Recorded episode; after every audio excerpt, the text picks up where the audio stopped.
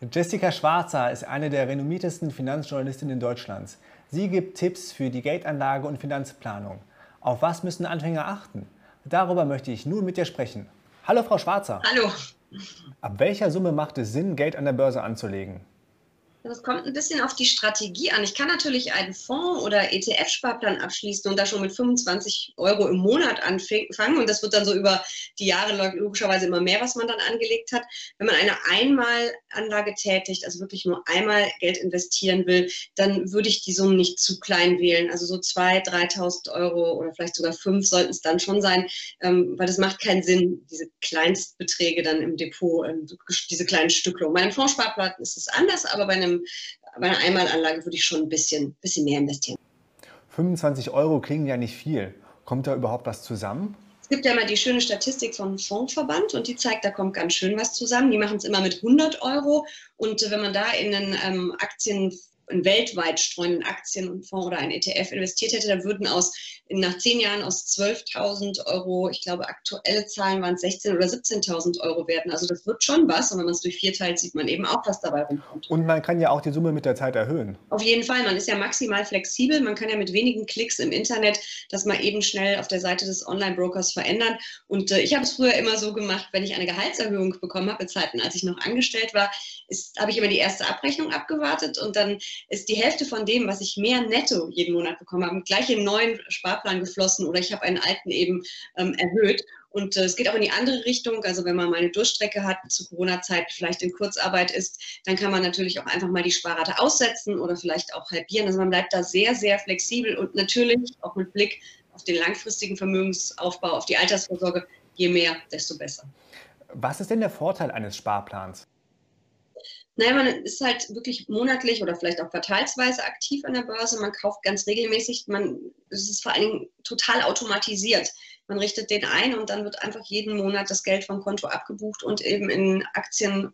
Es gibt ja auch Aktiensparpläne, aber ich bin eben für Fonds, ETF-Sparpläne. Da wird es dann investiert. Und ähm, man kann sich das so vorstellen, dass man antizyklisch kauft, was an der Börse eine verdammt gute Idee ist. Also wir haben 100 äh, Euro Sparrate, der ETF-Anteil kostet 100 Euro, kriege ich einen Anteil. Nun ähm, haben wir leider Pech an der Börse und es crasht und der, Aktie, äh, der ETF kostet nur noch 50 Euro. Dann bekomme ich bei der nächsten Ausübung meines ETF-Sparplans zwei Anteile steigt die Börse wie verrückt und der verdoppelt sich von 100 auf 200, kriege ich nur noch einen halben. Das heißt, ich kaufe immer viel, wenn die Kurse unten sind und wenig Anteile, wenn sie oben sind. Und das gibt halt, man nennt das im Börsendeutsch Cost-Average-Effekt, das gibt halt so einen Durchschnittspreis, ähm, der sehr vorteilhaft für uns Anlegerinnen ist. Und vor allen Dingen, das Schöne ist, man muss ja überhaupt nicht mehr drüber nachdenken. Man richtet den einmal ein und dann läuft der einfach. Und ähm, das ist natürlich psychologisch auch super. Man muss nicht drüber nachdenken, ist heute der richtige Tag, um Aktien zu kaufen oder vielleicht lieber morgen und warte ich die Krise jetzt ab und sind wir schon ganz unten. Das Ding läuft einfach und jeden Monat am 1. oder am 15. wird er ausgeführt. Am besten gar nicht mehr hingucken, vor allen Dingen nicht in turbulenten Zeiten laufen lassen. Das Angebot an Fonds und ETFs ist ja riesig. Wie finde ich denn da den richtigen? Das sind wenige Klicks bei allen Online-Brokern. Man wählt das aus, Sparplan einrichten. Man muss sich natürlich vorher überlegen, welcher Fonds oder welcher ETF darf es denn sein. Dann äh, gibt man den ein. Das macht man über die Wertpapierkennnummer oder man sucht mit dem Namen. Das geht auch. Dann äh, wählt man den Intervall monatlich, zweimonatlich, dreimonatlich, die Summe natürlich und fertig. Das Angebot an Fonds und ETFs ist ja riesig. Wie finde ich denn da den richtigen? Naja, einfach so ein bisschen äh, drauf lossuchen ist definitiv unmöglich, dass man da was findet. Es sind über 9000 Publikumsfonds, also aktiv gemanagte Aktienfonds oder, ähm, oder Anleihefonds, wo eben ein Management dahinter steckt. Und dann gibt es weit über 1000 ETFs. Und äh, das ist eben wirklich eine riesige Auswahl. Man muss sich zuerst äh, seine Strategie überlegen. Auf was will man setzen? Ähm, mit welchen Gewichtungen auch? Also wenn ich so ein 0815-Depot nenne ich es immer gerne, ähm, mit vielleicht 50 Prozent Aktien, 50 Prozent Anleihen bestücken will und ich sage, ich möchte weltweit in Anleihen und weltweit in Aktien äh, investieren, dann hat man schon mal die Anlageklasse und dann wird natürlich die Auswahl gleich viel, viel geringer. Dann ist man bei den ETFs beim MSCI All Country World oder man kombiniert MSCI World, das sind die Industrieländer, mit dem MSCI Emerging Markets, dann hat man auch die ganze Welt. Ähm, und so kommt man dann mit der Suche auch klar. Und die Suchen im Internet sind sehr, sehr einfach, sehr leicht zu verstehen. Man kann auch nach Themen suchen, ähm, man kann nach Regionen suchen. Also man braucht, bevor man loslegt, schon eine Idee, auf was man setzen will. Sonst ist man da wirklich verloren in diesem wahnsinnigen Dschungel von ETFs und Fonds. Was ist besser, Fonds oder ETF? Also ich bin persönlich ein großer Fan von ETFs. Das sind ja Exchange Traded Funds, Indexfonds. Man bildet also mit diesen Fonds wirklich nur den Index eins zu eins ab, bekommt auch nur diese Performance abzüglich von minimalen Kosten, nicht mehr, nicht weniger. Aktiv gemanagte Fonds, da steckt ein Fondsmanagement dahinter, was eben wirklich Analyse betreibt und ähm, dann die Aktien kauft oder eben auch andere nicht kauft, ähm, darüber entscheidet, wie hoch man einzelne Titel gewichtet. Das ist natürlich Arbeit und Arbeit kostet Geld und deswegen sind die Gebühren natürlich bei aktiv gemanagten Fonds höher. Aktiv gemanagte Fonds können besser sich entwickeln als ein ETF, sie können sich aber auch schlechter entwickeln. Ähm, das kommt immer natürlich darauf an, wie gut der Riecher des Fondsmanagements ist. Ich ähm, sehe halt die Studien jedes Jahr, wie wenige Fondsmanager es wirklich schaffen, ihren Vergleichsindex zu schlagen und dann kann ich auch gleich auf den Index setzen. Es gibt aber eben auch welche, die es schaffen. Und es gibt auch einfach Themen, und das sind vielleicht auch gerade diese Megatrends, ähm, wo vielleicht der Fondsmanager einfach besser ist als der Index. Das heißt, ich würde es mir immer beides anschauen. Ich persönlich lande am Ende häufig beim Indexfonds, aber auch nicht immer. Was ist mit Aktien? Ich finde Einzelwerte ehrlich gesagt ziemlich schwierig, weil die wenigsten von uns haben so große Anlagesummen, dass dabei eine vernünftige Risikostreuung rauskommt. Nur drei oder zehn Aktien im Depot zu haben, das ist zu wenig. Ich würde ja noch nicht mal sagen, dass ein ETF auf den DAX eine tolle Risikostreuung ist, weil im DAX auch nur 30 Werte sind.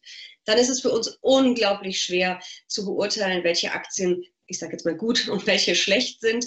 Äh, wir haben gerade den Wirecard-Skandal erlebt ähm, da sieht man ja, was passieren kann, wenn man auf die falsche Einzelaktie setzt. Trotzdem muss ich ganz ehrlich sagen, Einzelaktien machen natürlich mehr Spaß als so ein langweiliger ETF oder eben ein aktiv gemanagter Fonds, weil man selber ein bisschen mit Herzblut äh, beobachten kann, wie einzelne Kurse sich ähm, entwickeln. Deswegen habe ich persönlich ein langfristig orientiertes Depot für meine Altersvorsorge, wo fast nur ETFs drin sind. Und ich habe ein Spielgelddepot, wo ich mit etwas kleineren Summen dann auch schon mal was ausprobiere. Das geht manchmal verdammt gut und manchmal leider auch ganz in die Hose. das ist eben das Risiko, was man dann eingeht. Ne? Wer eine Wirecard-Depot hat, weiß, was ich meine. Ähm, es ist eben wichtig, das Risiko breit zu streuen und das geht einfach über Fonds und ETFs viel, viel besser. Welche ETFs sind denn sinnvoll für Einsteiger? Das kommt natürlich ganz auf die eigene persönliche Risikoneigung an. Und gut, wenn wir jetzt sagen, für die Altersvorsorge ist der Anlagehorizont natürlich klar, der ist sehr lang. Ähm, aber trotzdem, wenn ich äh, eher konservativ, eher ängstlich bin, wenn es um äh, Rendite, wenn es um Risiken geht, so, dann ähm, würde ich wahrscheinlich einen niedrigeren Aktienanteil haben als jetzt ich persönlich. Und ähm, ich setze da ganz klar auf ein Depot aus meinem Buch Einfach erfolgreich anlegen. Ich habe 80 Prozent Aktien, 20 Prozent Anleihen. Das werde ich irgendwann mal ein bisschen runterfahren, wenn ich älter bin, natürlich und äh, setze da auf, ähm, auf äh, diese Renditequellen, die man an der Börse hat, also Dividende, Size, das heißt, sind dann Nebenwerte, Quality, das sind dann Qualitätsaktien, Value, Substanztitel. Also und das kann man alles über den MSCI World machen. Da gibt es dann solche sogenannte Subindizes, den MSCI World Quality, den MSCI World Value und so weiter und so fort.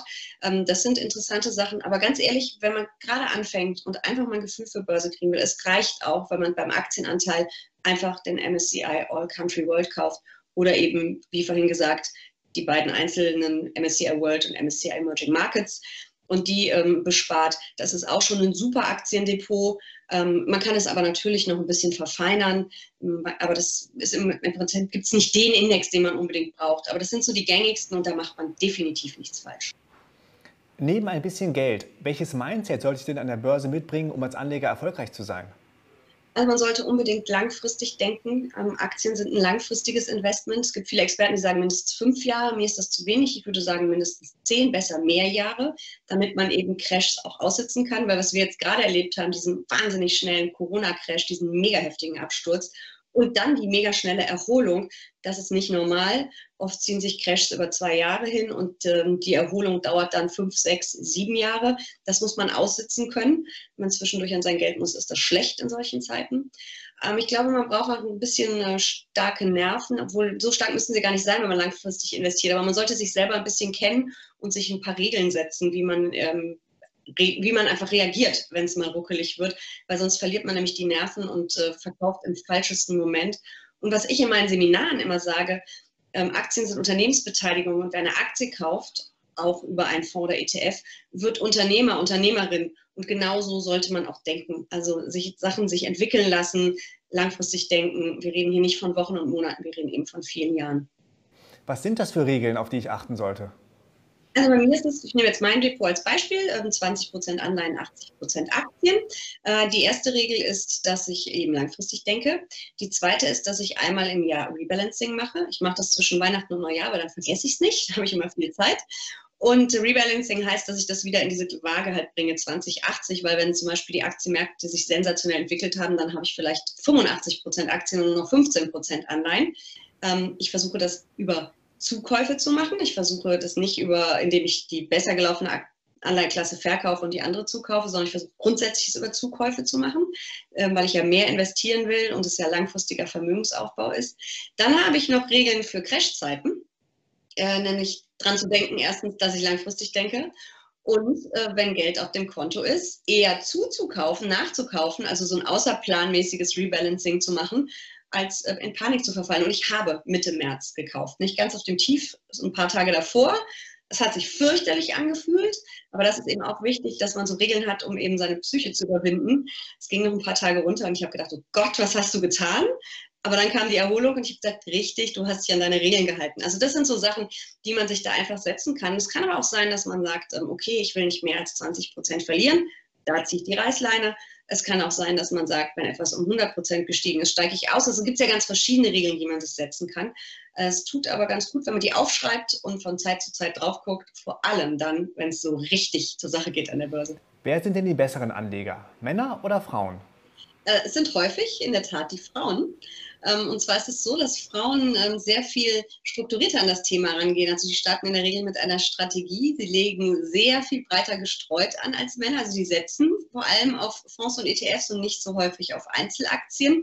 Und was ich immer ganz spannend finde, dass sie sogar in Crashs, eben weil sie mit Strategie investieren und viel langfristiger denken, dass sie in Crashs öfter die Nerven bewahren als Männer. Also und die Männer werden da viel aktiver, steigen aus, steigen wieder ein als die Frauen. Ähm, und das macht Frauen langfristig zu verdammt guten Anlegerinnen, wobei man auch sagen muss, es gibt Phasen, da haben die Männer die Nase vorne und Phasen, wo die Frauen die Nase vorne haben. Aber grundsätzlich ein paar Prozentpünktchen mehr oder hinterm äh, Komma ein paar äh, sind es dann schon, die Frauen mehr schaffen. Trotzdem sind es eher die Männer, die an der Börse investieren. Was ist der Grund dafür aus Ihrer Sicht? Also das ist in der Tat jeder, ähm, jeder vierte Mann hat Aktien und jede achte Frau. Ähm, das ist wirklich, äh, finde ich, dramatisch, weil Frauen müssen wirklich was tun für ihre Altersvorsorge, für ihren Vermögensaufbau, weil wir wissen es alle, sie verdienen weniger, sie kriegen weniger Rente.